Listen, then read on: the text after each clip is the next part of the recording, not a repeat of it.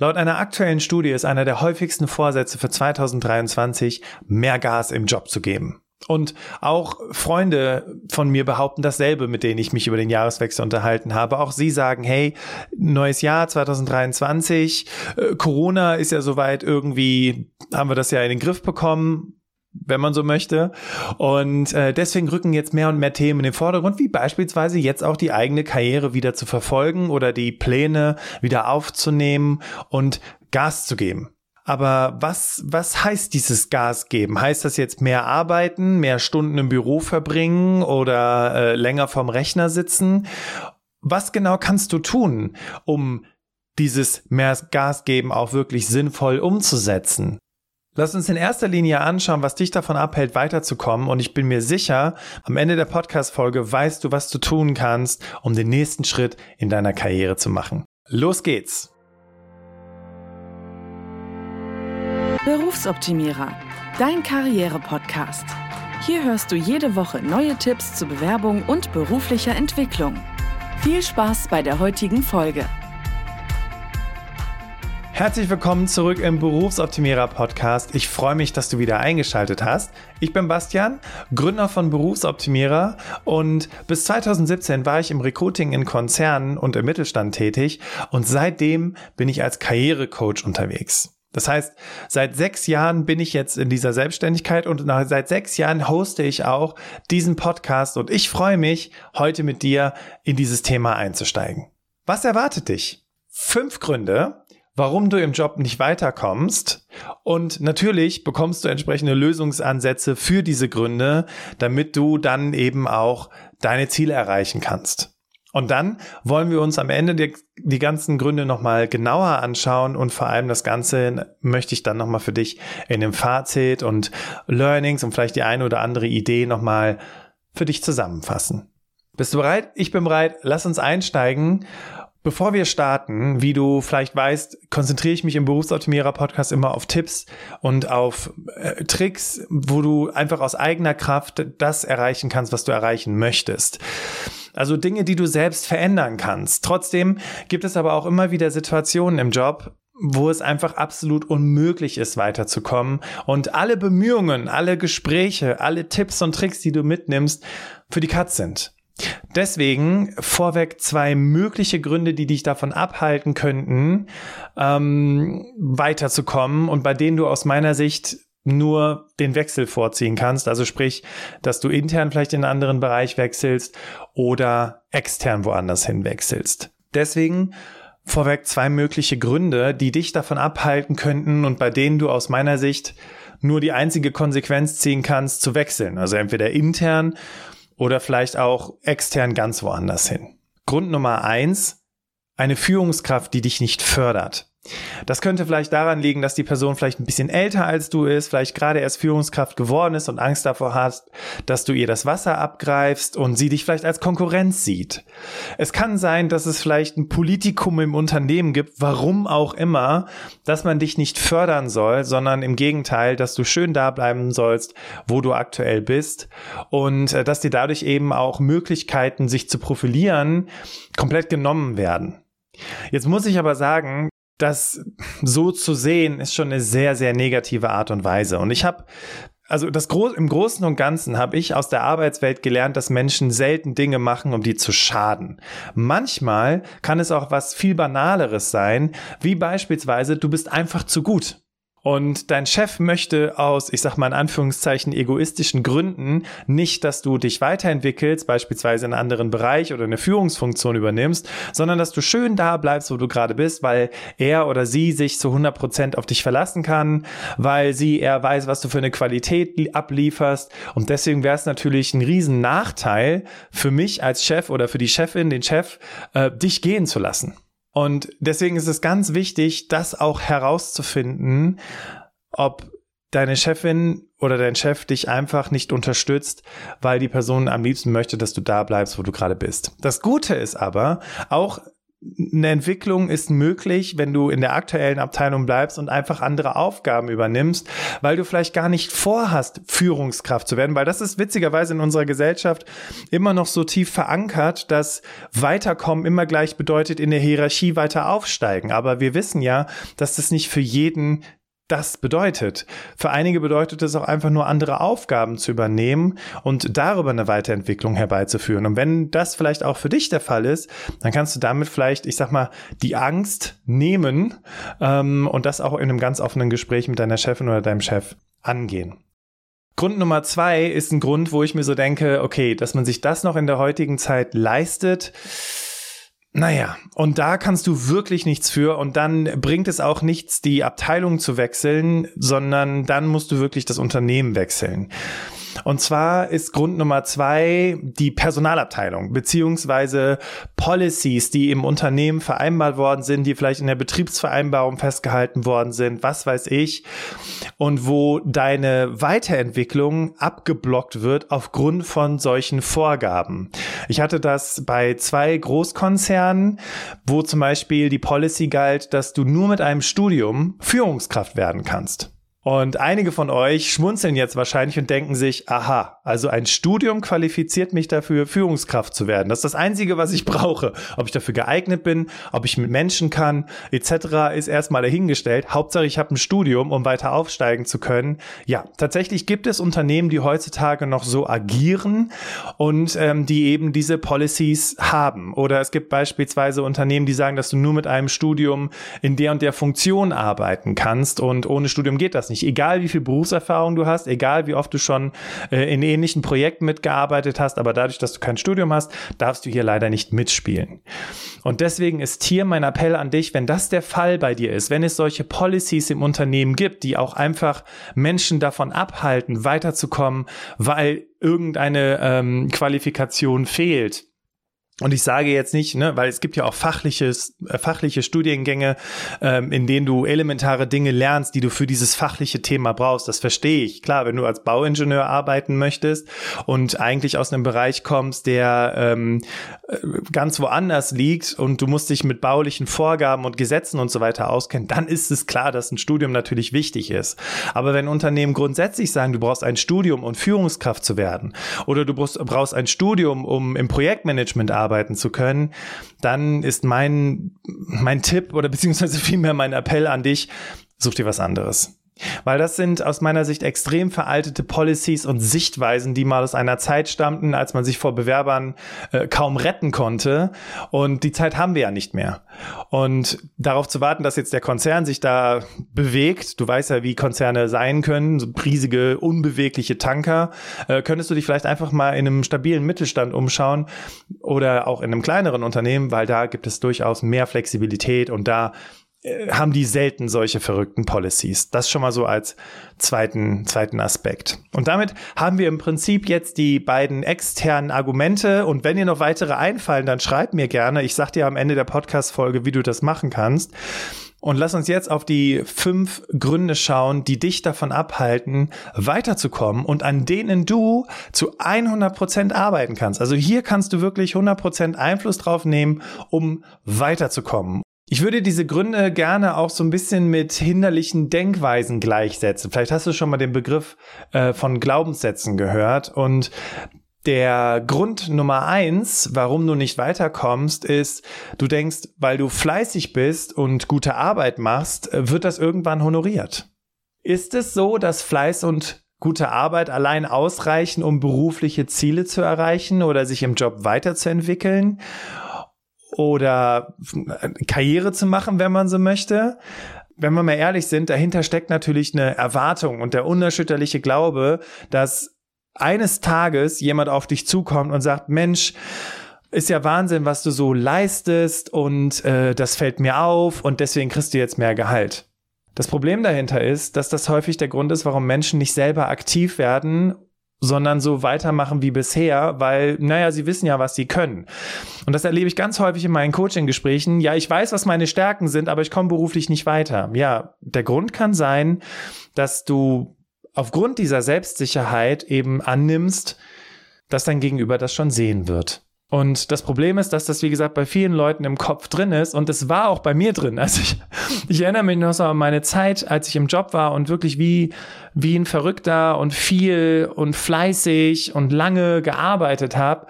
Und heute, nach knapp 20 Jahren in der Arbeitswelt, weiß ich, in den wenigsten Fällen, und das war immer das, wo ich so sauer war und so, so frustriert, denn in den wenigsten Fällen entwickeln sich Karrieren alleine durch Fleiß und gute Arbeit weiter was ich lernen musste, schmerzhaft lernen musste, ist, dass dieses Fleiß und gute Arbeit machen Grundvoraussetzungen sind. Vielleicht, wenn man so will, das Fundament, der Grund, warum du deine Probezeit bestanden hast. Irgendwie wird es als selbstverständlich vorausgesetzt. Es wird vorausgesetzt, dass du dir Mühe gibst. Es wird vorausgesetzt, dass du gute Arbeit machst. Weil, naja, sind wir mal ehrlich, wenn du das nicht tätest, dann hättest du deinen Job auch nicht mehr.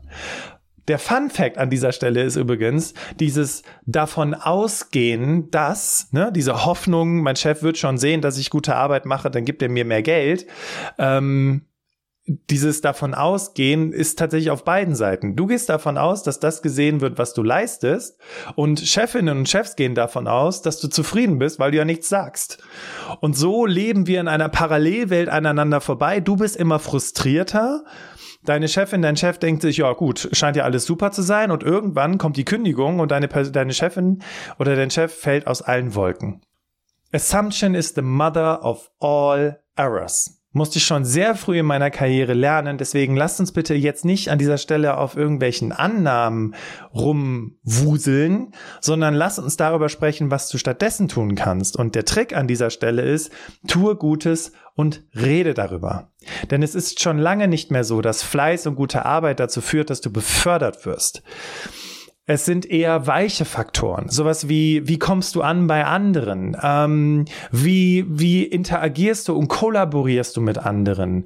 Wie übernimmst du Aufgaben und Projekte? Und hast du vielleicht auch schon irgendwo mal äh, die, eine Leitung übernommen für ein kleineres Projekt? Und das ist der Punkt, wo du positiv Einfluss nehmen kannst indem du zum Beispiel dafür sorgst, dass deine Vorgesetzten von deinen Leistungen erfahren.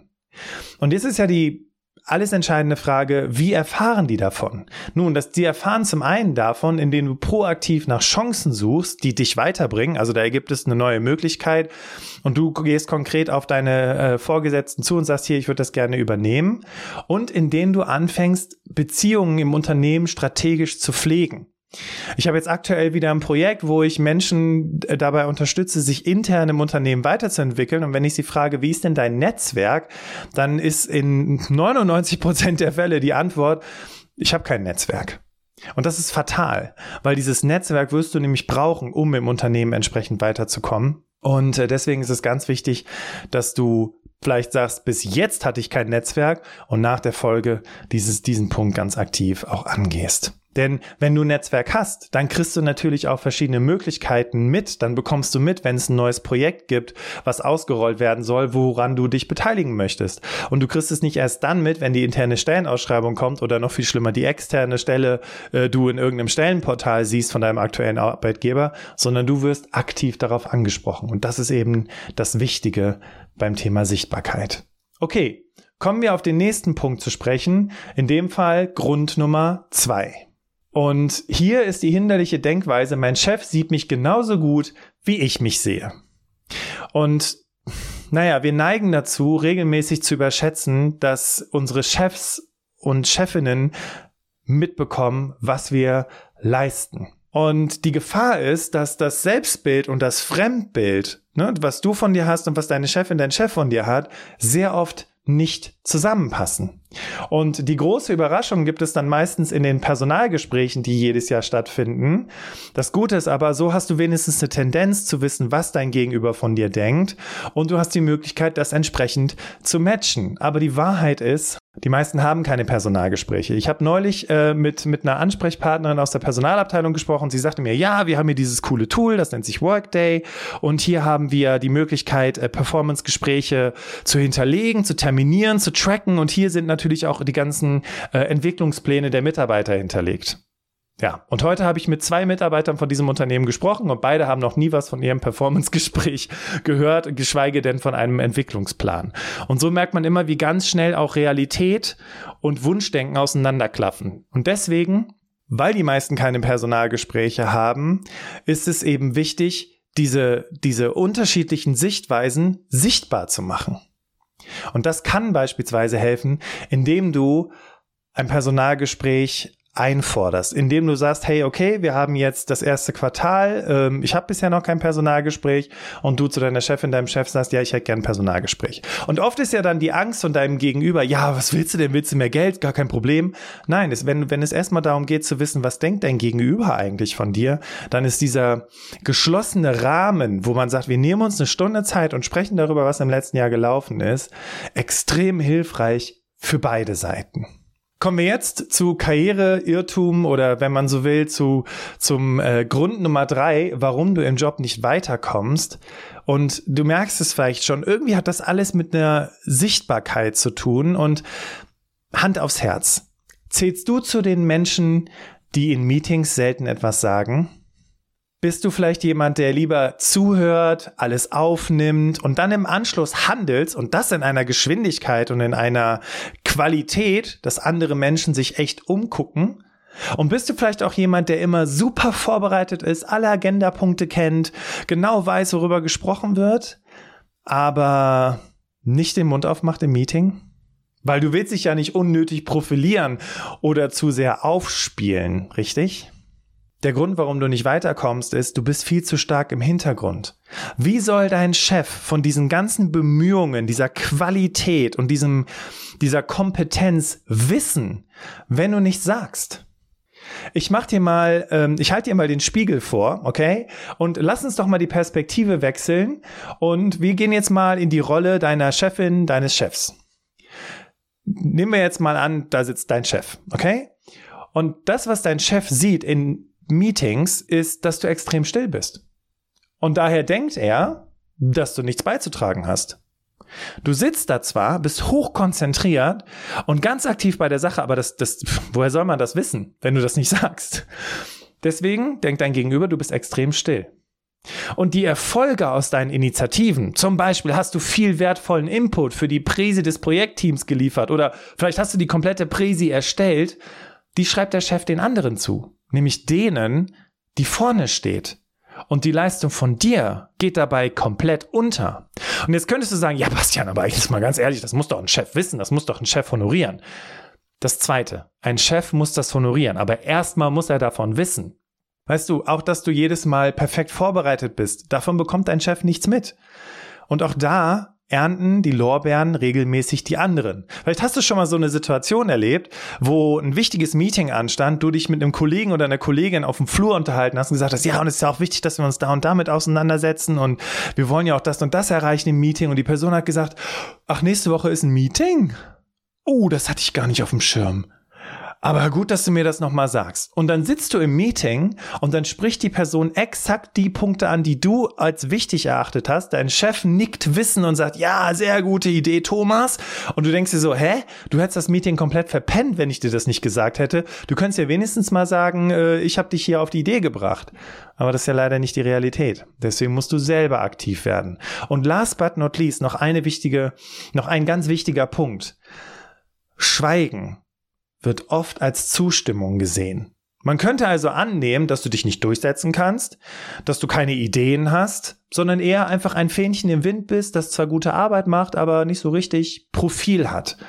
Und die bittere Wahrheit ist, je größer das Unternehmen ist, je komplexer dein Bereich oder deine Abteilung, umso größer ist die Gefahr, nicht gesehen zu werden.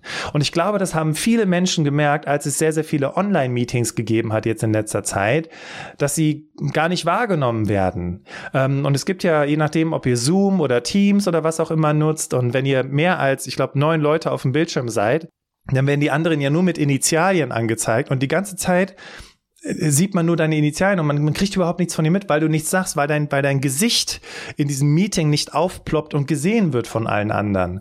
Und genau deswegen bist du quasi unsichtbar. Und ich weiß, man könnte diese Beispielliste unendlich weiterführen und ich, ich möchte es wirklich nicht zu schwarz malen, ja. Ähm, deswegen, was könntest du stattdessen tun? Häufig steckt da ja hinter, dass man Angst davor hat, ähm, zurückgewiesen zu werden oder dass die anderen lachen. Vielleicht hast du so eine Situation, an die du dich noch zurückerinnern kannst aus der Schule, wo du vor die Tafel musstest, weil die Lehrerin gesagt hat, hier, jetzt löst mal die Matheaufgabe. Du hattest überhaupt gar keine Ahnung und alle haben angefangen zu kichern oder zu lachen. Das ist vielleicht eine Situation, an die du dich zurückerinnerst und die vielleicht einer der Gründe sein könnte, warum du dich das nicht traust. Aber weißt du was? Heute bist du erwachsen. Damals in der Schule hattest du keine Wahl. Heute hast du eine Wahl. Und weißt du was? Ich möchte dir eine kurze Anekdote in dem ähnlichen Kontext mitgeben. Ich hatte immer total Angst, mich beim Sport zu engagieren, Einsatz zu zeigen und beispielsweise beim Handball auch wirklich, weiß ich nicht, richtig reinzugehen in dieses Spiel, ähm, weil ich nichts falsch machen wollte, weil ich nicht wollte, dass man über mich lacht, wenn ich stolper oder einen Fehler mache oder was auch immer. Und dann ist Folgendes passiert, dann hat einer der Cool Guys hat ein Eigentor geworfen. Und ich habe gedacht, boah, die müssen den ja jetzt auseinandernehmen. Und das Einzige, was er gemacht hat, war Handheben, gesagt, sorry Leute, mein Fehler. Und dann ging das Spiel weiter. Und diese Erfahrung hat mir gezeigt, naja, je nachdem, wie viel Energie ich in diesen Fehler reinstecke, desto größer wird dieser Fehler. Aber wenn ich einfach sage, ja, sorry Leute, äh, weiß ich nicht, nehmen wir die Meeting-Situation, ja. Ach so, sorry, äh, dass, dass wir das schon hatten. Äh, da war ich gerade nicht aufmerksam. Oder äh, ach so, stimmt, da wollten wir nächste Woche drüber sprechen. Hast du recht. Bums, ist das Ding durch. Dann wird da auch gar nicht mehr so viel Energie reingesteckt. Deswegen, was lehrt uns die Situation aus dem Handball und aus der Schule ähm, und was wir sonst so an Erfahrungen gesammelt haben? Trau dich. Trotzdem. Trau dich, um in die Übung zu kommen. Trau dich, vielleicht zu, ähm, mal eine Frage zu stellen. Denn wer fragt, führt. Ja, du sitzt in so einem Meeting, du bist da an so einem Agendapunkt, du denkst so, boah, ich kann jetzt nichts Sinnvolles beitragen, dann stell eine Frage. Ähm, erstens zeigt es doch, dass du Ahnung von der Materie hast. Ne? Also Thema, mein Chef sieht, äh, dass ich mich mit, mit, mit der Sache auskenne. Und zweitens, dass du etwas beizutragen hast. Und hier ist natürlich ganz wichtig, dass du jetzt nicht irgendwie Fragen stellst wie, ja, was ist das denn für ein Blödsinn? Wer hat sich denn das überlegt? Sondern schon, dass du eher so den Fokus auf die Zusammenarbeit legst, vielleicht die Idee nochmal lobst und dich äußerst mit so einer Frage wie, okay, und wie können wir das jetzt umsetzen? Ja, und vielleicht gewinnst du dann in so einem Meeting mehr und mehr den Mut, dann auch selber was vorzuschlagen. Okay, Grund Nummer drei, und ich weiß, auch der zielt wieder auf die Sichtbarkeit ab. Wenn du lernst, deine Leistungen sichtbar zu machen, indem du zum Beispiel ein Personalgespräch einforderst und über deine Leistungen sprichst, dann macht das auch was mit dir. Und deswegen ist es auch so wichtig, im Meeting Sichtbarkeit zu zeigen, weil es auch was mit dir macht. Weißt du, ich hatte letztens ein Gespräch mit einer Freundin, ähm, und es gibt immer so, vielleicht hast du das auch schon mal erlebt, es gibt so sehr meinungsstarke Typen. Und die reden und reden und reden von ihren Meinungen und was sie alles wissen und du stehst so daneben und kommst gar nicht dazwischen oder, oder bringst nichts raus, weil du denkst, boah, wissen die Bescheid. Aber weißt du, die Wahrheit ist, du weißt auch was. Du hast auch Ahnung. Du bist auch kompetent und erfahren und clever. Sonst wirst du diesen Podcast nicht hören. Das ist schon mal einer der, einer der Punkte, ja? Und indem du jetzt rausgehst und sagst, ich weiß auch was und dann das eben auch anbringst, wirst du dann auch mehr und mehr in die Sichtbarkeit kommen. Und jetzt kommen wir zu meinem Lieblingsgrund, der Menschen davon abhält, beruflich weiterzukommen. Das ist Grund Nummer vier. Ja, ich habe noch einen Grund für dich aufgespart und der dockt so ein bisschen an das an, was wir jetzt gerade in Grund Nummer drei hatten. Aber erstmal zu meinem, kommen wir zu meinem Lieblingsgrund und ähm, Warum ist das mein Lieblingsgrund?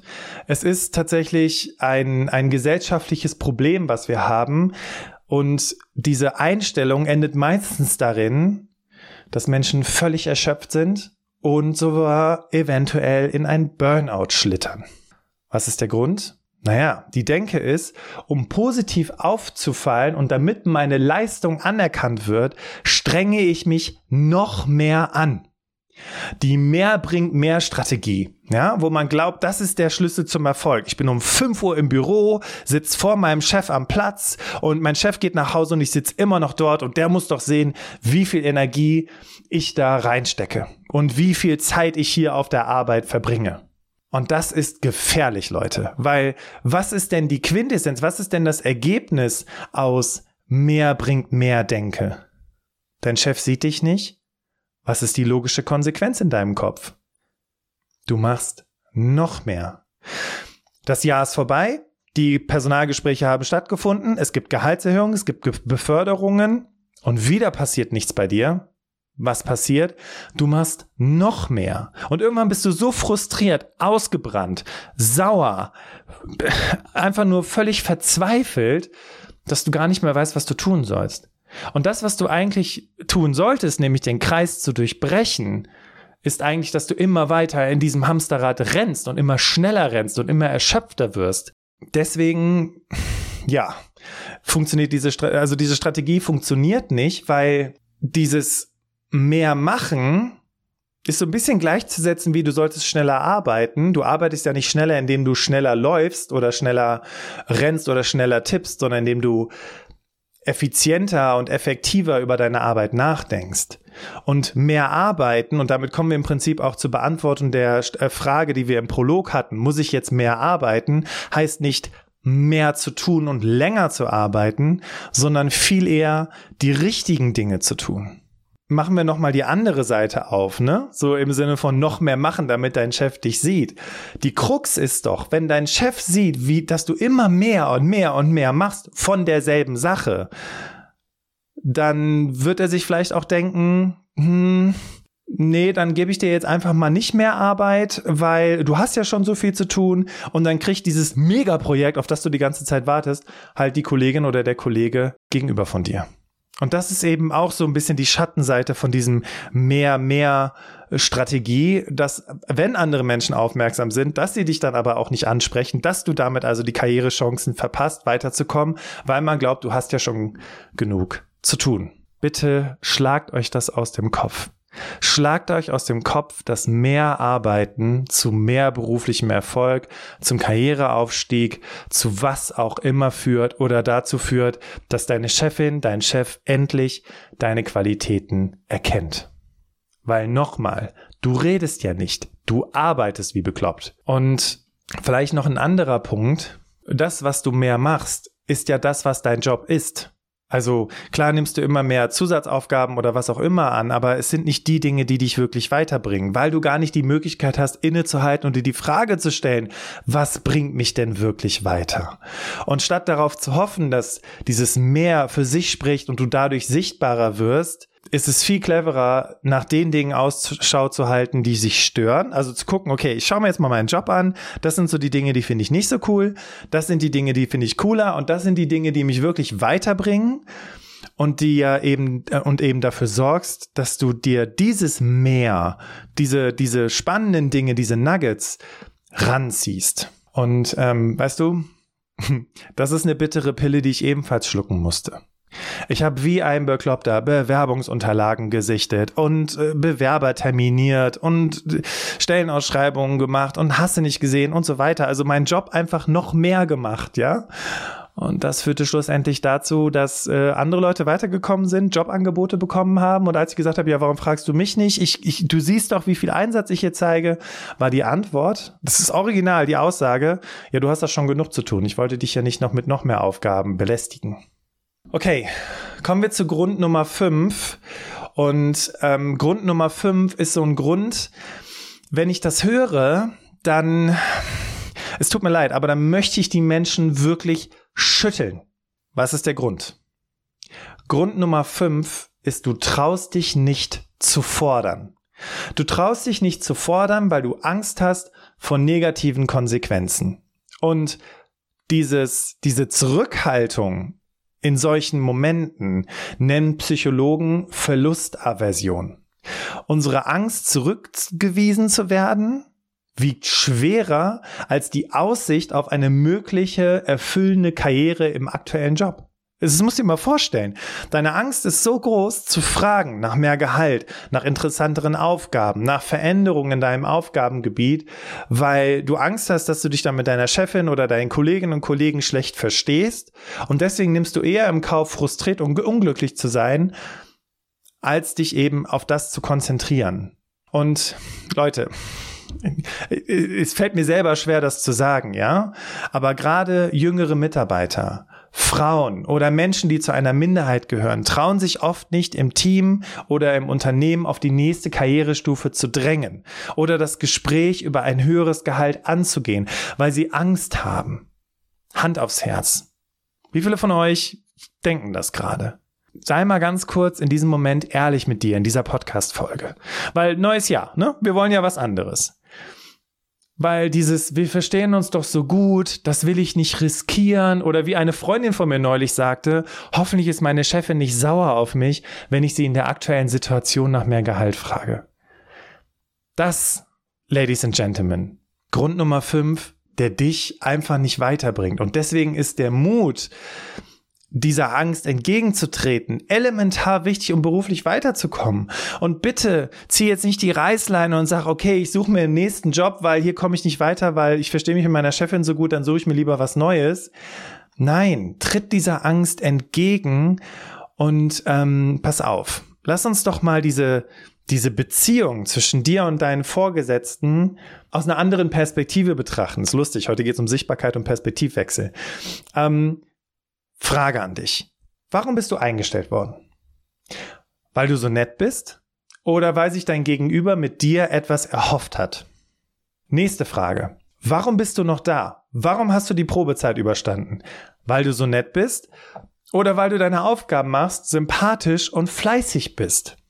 Und was ist die Quintessenz dieser Fragen, wenn du sie für dich beantwortet hast? Die Quintessenz ist, Niemand kooperiert oder arbeitet mit dir zusammen, weil du so nett bist. Klar, ist auch ein Grund, dass man gerne mit dir arbeitet, weil du so nett bist.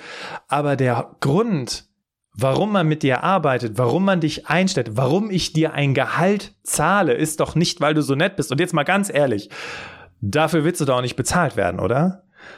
Sondern weil du Ergebnisse erzielst für deine Chefinnen, für deine Chefs, deinen Arbeitgeber, deinen Auftraggeber. Sie alle haben was von dir. Was hast du von ihnen? Was ist dein Mehrwert in diesem ganzen Gedöns? Und deswegen hast du genauso das Recht zu fordern.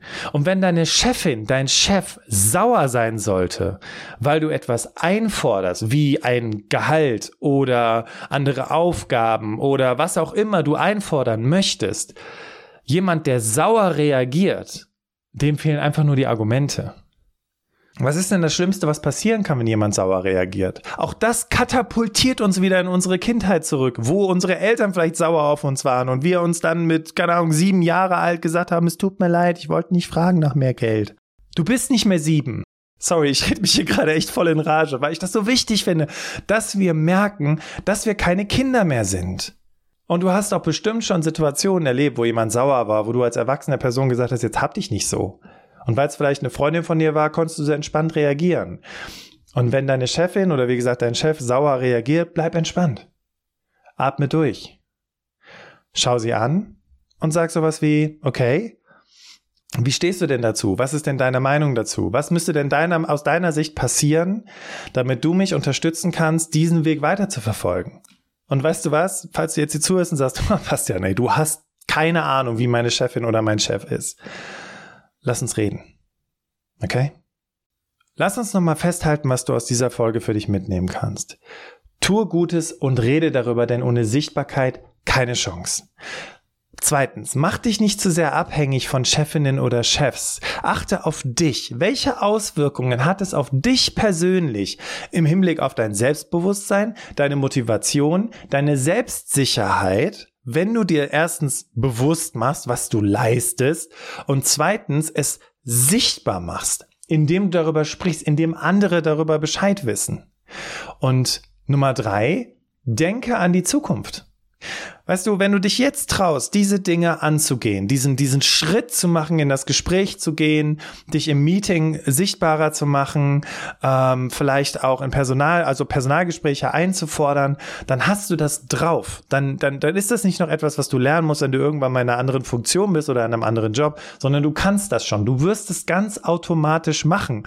Und deswegen ist es nur so ein kleiner Schritt, ne, wo du was verändern musst. Aber wenn das Teil deiner DNA wird, dann, dann, dann geht das immer weiter, weil du genau weißt, okay, wenn ich meinen Job wechsle, wenn ich in eine andere Abteilung gehe, sind das die Dinge, die ich tun muss, um weiterzukommen.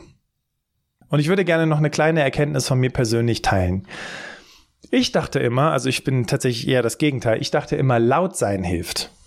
Ne? Im Meeting was sagen, im Meeting mich melden, ähm, aber ich habe nicht verstanden, dass es nicht das ist, was ich tue, also melden und reinquatschen und kritisch sein und so weiter, sondern wie ich es tue. Das war für mich eine wichtige Erkenntnis, weil es ging relativ schnell, dass dadurch, dass ich immer so kritisch war in den Meetings, weil ich gedacht habe, ich muss sichtbarer sein, also muss ich kritisch sein, hatte ich irgendwo mal aufgeschnappt, wurde mir unterstellt, ich wäre nicht lösungsorientiert sondern ich würde immer alles schlecht reden und kritisch sein und alles blöd finden, was sich Leute überlegen. Und ähm, das habe ich aber nur als Feedback bekommen, weil ich dann irgendwann danach gefragt habe, weil ich gemerkt habe, ich komme einfach immer noch nicht weiter. Und deswegen ist die Kunst bei diesem sich im Meeting beteiligen und deswegen sind Fragen so wichtig und vor allem, wie du deine Fragen stellst, das ist halt der Trick. Und deswegen sage ich auch, bitte nicht kritisch sein, sondern wirklich interessierte Fragen stellen. Und so kommst du nach und nach in die Sichtbarkeit. Und so hast du auch die richtige Sichtbarkeit im Meeting, ohne Bedenkenträgerin oder Bedenkenträger zu sein. Okay, kommen wir zum Schluss der Podcast-Folge. Und ich habe ähm, die Frage an dich, ob du noch weitere Gründe kennst. Was sind aus deiner Sicht noch Gründe, warum man im Job nicht weiterkommst? Ich diskutiere diese Themen ganz gerne auf LinkedIn und freue mich, wenn du dich an dieser Diskussion beteiligst. Dazu findest du natürlich auch den entsprechenden Post. Kannst aber auch einfach nach meinem Namen suchen und mir eine Direktmessage schicken. Freue ich mich riesig drüber. Und wenn du noch eine Frage hast oder dich anderweitig beteiligen möchtest, dann schick uns auch gerne eine Sprachnachricht oder Textnachricht via WhatsApp. Die Nummer dazu findest du in den Show Notes. Abonniere bitte diesen Podcast, damit du nämlich auch keine weitere Folge verpasst. Wenn du Spotify nutzt, aktiviere einfach die Glocke, dann kriegst du da auch äh, automatisch das Update, wenn eine neue Folge rausgekommen ist. Und wenn du das jetzt gerade in diesem Moment machst, dann schon mal ein ganz großes Dankeschön an dich. Nächste Woche Mittwoch haben wir endlich mal wieder eine Alltagsheldin im Berufsoptimierer Podcast. Alltagsheldinnen sind Menschen, die ähm, im Job was getan haben, um entsprechend weiterzukommen, ähm, neue Dinge sich überlegt haben, um da ähm, für sich ihre Ziele zu erreichen. Und diese Alltagsheldin war letztes Jahr und ist auch noch dieses Jahr bei mir im Coaching. Freue ich mich riesig drüber. Denn Bettina schrieb mir Anfang 2022, dass sie nach über 30 Jahren Berufserfahrung für sich herausfinden wollte, wo sie steht. Und es gab dann eine signifikante Veränderung in ihrer Abteilung und alles, wofür sie die letzten zehn Jahre gekämpft hatte, was sie sich erarbeitet hatte, den Status, erfuhr einen plötzlichen Wandel, sodass sich ihre Aufgaben verändert hatten und ihre eigene Sichtbarkeit durch Vorgesetzte extrem darunter gelitten hat. Man könnte annehmen, dass man Bettina aufgrund ihres Alters so quasi aufs Abstellgleis geschickt hatte, weil man im Vorfeld schon die Ansicht hatte, dass sie sowieso nichts mehr reißen würde, weil sie wahrscheinlich schon äh, zu alt ist. Aber Bettina hat sich ihren Status und ihre Sichtbarkeit erfolgreich zurückerkämpft, mit dem Ergebnis, dass sie auf der Jahresabschlussversammlung vor allen Versammelten entsprechend gelobt wurde und auch ihre Leistungen nochmal besonders hervorgehoben worden sind. Und wie sie das geschafft hat, und deswegen freue ich mich so auf dieses Interview mit ihr, das wird sie dir nächste Woche genau erzählen. Vielen Dank, dass du mir heute zugehört hast. Ich wünsche dir einen wunderbaren Tag. Wir hören uns nächste Woche im Berufsoptimierer Podcast. Mach's gut. Dein Bastian.